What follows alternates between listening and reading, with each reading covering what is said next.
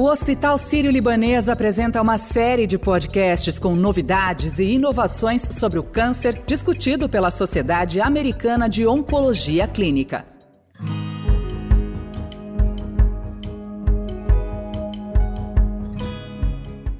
Congresso anual promovido pela Sociedade Americana de Oncologia Clínica, a ASCO, está acontecendo em Chicago, nos Estados Unidos. E desde então, oncologistas de todo o mundo acompanham o que há de mais novo e promissor no diagnóstico, tratamento e prevenção do câncer.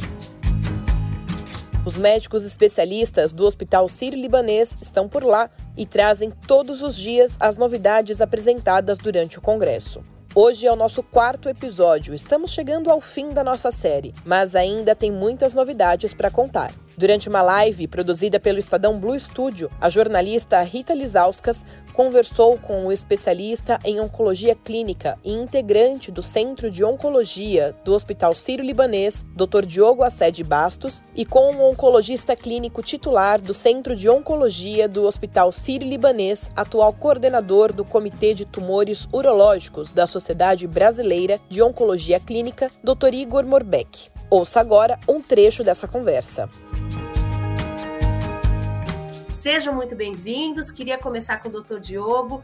Doutor, esses cânceres, cânceres urológicos, né, são aquelas neoplasias que atingem os tecidos e também os órgãos relacionados com o sistema urinário tanto feminino quanto masculino e também o genital masculino, né? Ou seja, são os cânceres de bexiga, de rim, de pelve, de ureter, pênis, testículos e próstata. E cada tipo de câncer urinário, obviamente, tem um tratamento, né? E cada paciente demanda uma abordagem, porque a doença de, né, de ninguém é igual. Eu gostaria que o senhor, doutor Diogo, começasse contando é, o que de novo, ou o que de relevante foi discutido hoje na ASCO, pensando nesses pacientes. É um prazer estar aqui com vocês. Então, realmente, o Congresso Americano de Oncologia Clínica é o maior evento de oncologia no mundo e onde são discutidos e apresentados os principais estudos que mudam o nosso dia a dia, mudam e trazem novas opções de tratamento.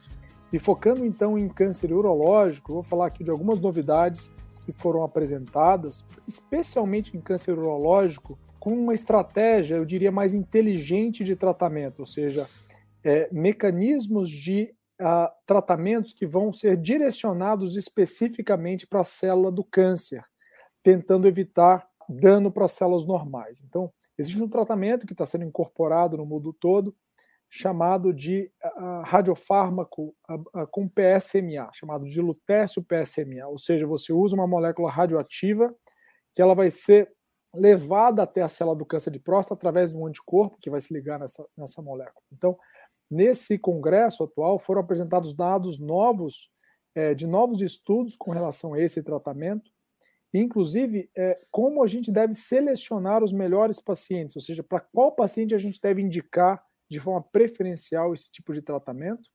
E também novidades muito interessantes com moléculas novas que vão tentar ensinar para o sistema imunológico a encontrar células do câncer de próstata e tentar destruir essas células. Então, tem alguns anticorpos que se ligam na célula do câncer de próstata e, na, e no linfócito, que é a célula de defesa e vai fazer com que o linfócito destrua essa célula. Então, muitas novidades estão sendo apresentadas. É claro que a gente espera que esses medicamentos todos demonstrem a, a eficácia e no futuro possam ser incorporados na prática clínica. Obrigada, doutor. Queria trazer o doutor Igor para a conversa. Doutor Igor, são vários cânceres, como eu pontuei, como eu enumerei aqui na abertura. É, todos eles têm alguma, algum tipo de causa genética, os que não têm, quais são? Eles podem ser evitados de que forma pra, pela população? Seja bem-vindo. Obrigado, Rita. Olá, Diogo, meu parceiro do dia a dia. Então, acho que quem faz essa subespecialidade, né, tratando tumores urológicos, vem nos últimos anos estando muito à frente de novidades que vêm acontecendo, eu diria que mais de uma vez por ano. Tá? Então, esses tumores, eles hoje, eles ganharam realmente um destaque muito grande na oncologia como um todo, por causa de inúmeros avanços, né? E um desses avanços é exatamente o conhecimento molecular dessa doença, né? E quando a gente fala conhecimento molecular, nós, nós estamos falando só do conhecimento dentro do tumor, mas também de mutações herdadas de maneira hereditária cujas mutações elas podem estar relacionadas a riscos de desenvolver a doença. Então, é, por exemplo, no câncer de próstata, hoje, principalmente quando a doença é avançada, muitas vezes eu tenho que buscar essas alterações no próprio tumor, para que isso eventualmente direcione para um, um, tratamento específico, como o Diogo falou, e também eu tenho que olhar para a parte genética do indivíduo, do, da questão hereditária. É, muitos desses casos, de fato, vêm de uma origem familiar, de pai, tios, primos, parentes de primeiro grau, e isso é necessário fazer uma testagem genética do ponto de vista hereditário. São dois momentos diferentes de avaliação. Então, uh, nessa ASCO, inclusive, foi feita uma avaliação até para tumores de testículo e observou-se que, de fato, há uma prevalência de genes que estão relacionados à hereditariedade também de tumor de testículo, o que mostra para nós a necessidade de ter, muitas vezes, profissionais, que a gente chama de geneticistas, é, ao nosso lado para nos orientar e para poder, principalmente, orientar a família em relação a essas questões. Então, uh, hoje, a gente precisa, de fato, conhecer a fundo a biologia da doença, seja próstata, bexiga, rim ou testículo, com o objetivo de conhecer melhor a doença e buscar novas alternativas de tratamento. Então, nos últimos anos, é exatamente esse o cenário que vem se desenhando, Rita. Obrigada, doutor. É, doutor Diogo, é, tendo em vista todos esses cânceres que a gente numerou e que o doutor Igor falou brevemente, é, o que, que tem é, de mais avançado, agora não só na ASCO, mas nos últimos anos, nas últimas edições, para o tratamento dessas doenças? Né? Como que era o tratamento é, padrão desses cânceres antigamente e como é possível que seja hoje, dependendo do paciente, dependendo do tipo de câncer? Bom, Rita, então o que nós estamos vendo é, nos últimos anos é realmente uma revolução da forma com que a gente trata a doença. Eu costumo dizer que se nós pararmos de ir a congresso e estudar e nos atualizar, em dois, três anos a gente não consegue mais tratar. Os tratamentos basicamente se restringiam a cirurgia, radioterapia, quimioterapia e bloqueio hormonal. E o que a gente tem visto, com base até nessas análises que o Igor comentou, análises genéticas, o melhor conhecimento da doença de cada pessoa, que é diferente, a doença de, de um não é igual do outro. Então, com a melhor análise genética desses tumores, é, se desenvolveram então técnicas direcionadas de tratamento. Então, hoje, em tumores urológicos, a gente pode fazer é, obter material do tumor do paciente, fazer uma análise genética, entender quais são as alterações genéticas e, a partir daí, definir um tratamento individualizado, personalizado para aquele paciente. Então, eu diria que essa é uma grande mudança, a medicina personalizada ou oncologia de precisão. Outra coisa que mudou muito é com o uso de imunoterapia, né, medicamentos que estimulam o sistema imunológico do paciente a combater o câncer. Uma nova modalidade que está sendo estudada são moléculas que direcionam a quimioterapia. Doutor Igor, a, a, possibilidade de você personalizar o tratamento né, desses diferentes tipos de cânceres urológicos para cada paciente, isso reflete de que forma? No tratamento, é, é, na qualidade de vida e até na cura desse paciente? Essa é uma ótima pergunta, Rita. É, então, o que se busca cada vez mais com essa personalização é evitar, de fato, efeitos colaterais que eventualmente acometem todas as células do corpo, né? Isso é muito comum com a quimioterapia. Em segundo lugar, promover resultados que até então é, não foram sido reportados. Então, a maioria desses estudos são estudos que comparam um novo tratamento, uma nova abordagem, como o uso dessas drogas inteligentes que o Diogo falou, é, em comparação a um tratamento já estabelecido, que pode ser uma químio, que pode ser uma hormonioterapia, dependendo do cenário de tumor que a gente está conversando. Então, esse novo tratamento, ele precisa atingir alguns requisitos dentro de, de do, do estudo clínico para que ele possa ser levado adiante. Quais seriam, para nós oncologistas e principalmente para os pacientes, os, os, principais requisitos né, para uma droga realmente entrar no mercado e causar um impacto bom? Primeiro, aumentar a sobrevida. Né? Então, o que a gente mais quer é que esses medicamentos levem ao ganho de sobrevida é, é, expressivo. Em segundo lugar, que promova uma resposta, porque muitos desses pacientes eles têm sintomas relacionados à doença. Então, a gente precisa realmente ter uma resposta para que melhore dor, para que melhore sintomas, para que melhore perda de apetite, fraqueza, entre outros. E em terceiro lugar, é o que você falou, melhorar a qualidade de vida. Né? Quando eu preencho esses três cenários, não há dúvida que esse tratamento realmente é um tratamento diferenciado e que vale a pena ser levado adiante. Né?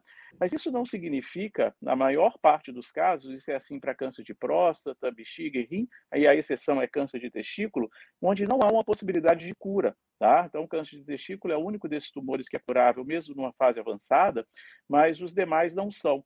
E o que a gente tem visto, né, aí no âmbito de imunoterapia, de drogas alvo, alvo específicas, que são esses tratamentos é, personalizados à doença, é um ganho de sobrevida que a gente calcula, em geral, há cinco anos. Então, a gente calcula uma taxa de pacientes que estão vivos há cinco anos né, com essa nova abordagem. E o que a gente percebe na prática é que, de fato, proporcionalmente, mais pacientes estão vivos há cinco anos. Mas, infelizmente, isso não é cura. Isso é um controle, que a gente chama até de controle a longo prazo, mas o caminho está sendo já alcançado. Né? Bom, queria fazer uma pergunta agora para os dois, começando pelo Dr. Diogo. Quando vocês vão para um congresso como esse da ASCO em Chicago, eu imagino que vocês levem os pacientes com vocês, né?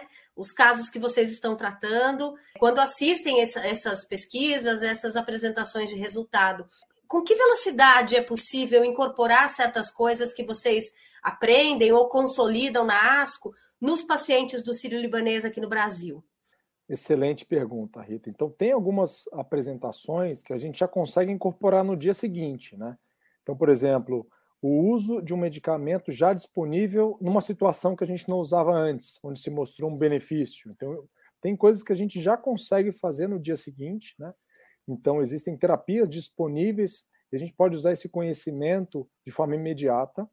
E tem outros dados que demoram mais. Por exemplo, surgimento de uma droga nova. Ou seja, a gente depende de um processo de aprovação dessa droga no Brasil para que a droga seja disponível e a gente possa começar a utilizá-la. Então, eu diria que uma boa parte, sim, a gente já consegue implementar de uma forma mais do curto prazo, e outras vezes a gente tem que aguardar alguns meses até que uh, tudo seja implementado no nosso meio. Doutor Igor, como é que o senhor vê essas é, novidades que são apresentadas e pensa nos seus pacientes que ficaram aqui no Brasil? De fato, há uma ansiedade, uma expectativa grande, sim, por parte deles. Né? Muitos acabam acompanhando em mídias como essa uh, as novidades. E, e para nós é uma satisfação poder levar isso né, e fazer exatamente aquilo que o Diogo falou, tentar aplicar isso de maneira imediata mas de fato nem sempre é possível. Né? No Brasil existem barreiras. Essas barreiras, eu diria, Rita, que nos últimos anos até elas foram é, facilitadas, sabe? A Anvisa, por exemplo, tem trabalhado de maneira bem eficiente nos últimos anos, tem aprovado rapidamente inúmeras drogas, seja, sejam elas venosas ou orais. Nós ainda temos alguma barreira no Brasil em relação aos medicamentos orais, que não tem um, um amplo acesso, né? Mas a, a, expectativa ela é otimista. Por exemplo, vou citar aqui uh, uh, um exemplo que o Diogo falou de uma droga que tem conjugada, é um anticorpo conjugado com a quimioterapia e que se liga diretamente na célula do tumor e libera essa quimioterapia para dentro da célula. Então, é, uh, esse tipo de abordagem, por exemplo, está chegando no Brasil, já foi aprovado pela Anvisa, e a gente espera agora que, com algumas semanas, inclusive, isso já esteja disponível na nossa prática. Esse é um tratamento específico para câncer de bexiga, naqueles pacientes que falham inicialmente a quimioterapia. E é um remédio absolutamente promissor e que causa um impacto dentro daqueles critérios que eu falei para você é, de benefício clínico para os pacientes em geral. Bom, muito obrigada. Eu queria agradecer ao Dr. Diogo Assed Bastos, especialista em oncologia clínica, integrante do Centro de Oncologia do Hospital Sírio-Libanês, Dr. Igor Morbeck, oncologista clínico, titular do Centro de Oncologia do Hospital Sírio-Libanês, atual coordenador do Comitê de Tumores Urológicos da Sociedade Brasileira de Oncologia Clínica. Obrigada, até amanhã. Se você quer assistir a este bate-papo na íntegra, ele está disponível em especiais.estadão.com.br barra sírio-libanês. E amanhã eu volto com o quinto episódio da nossa série sobre câncer.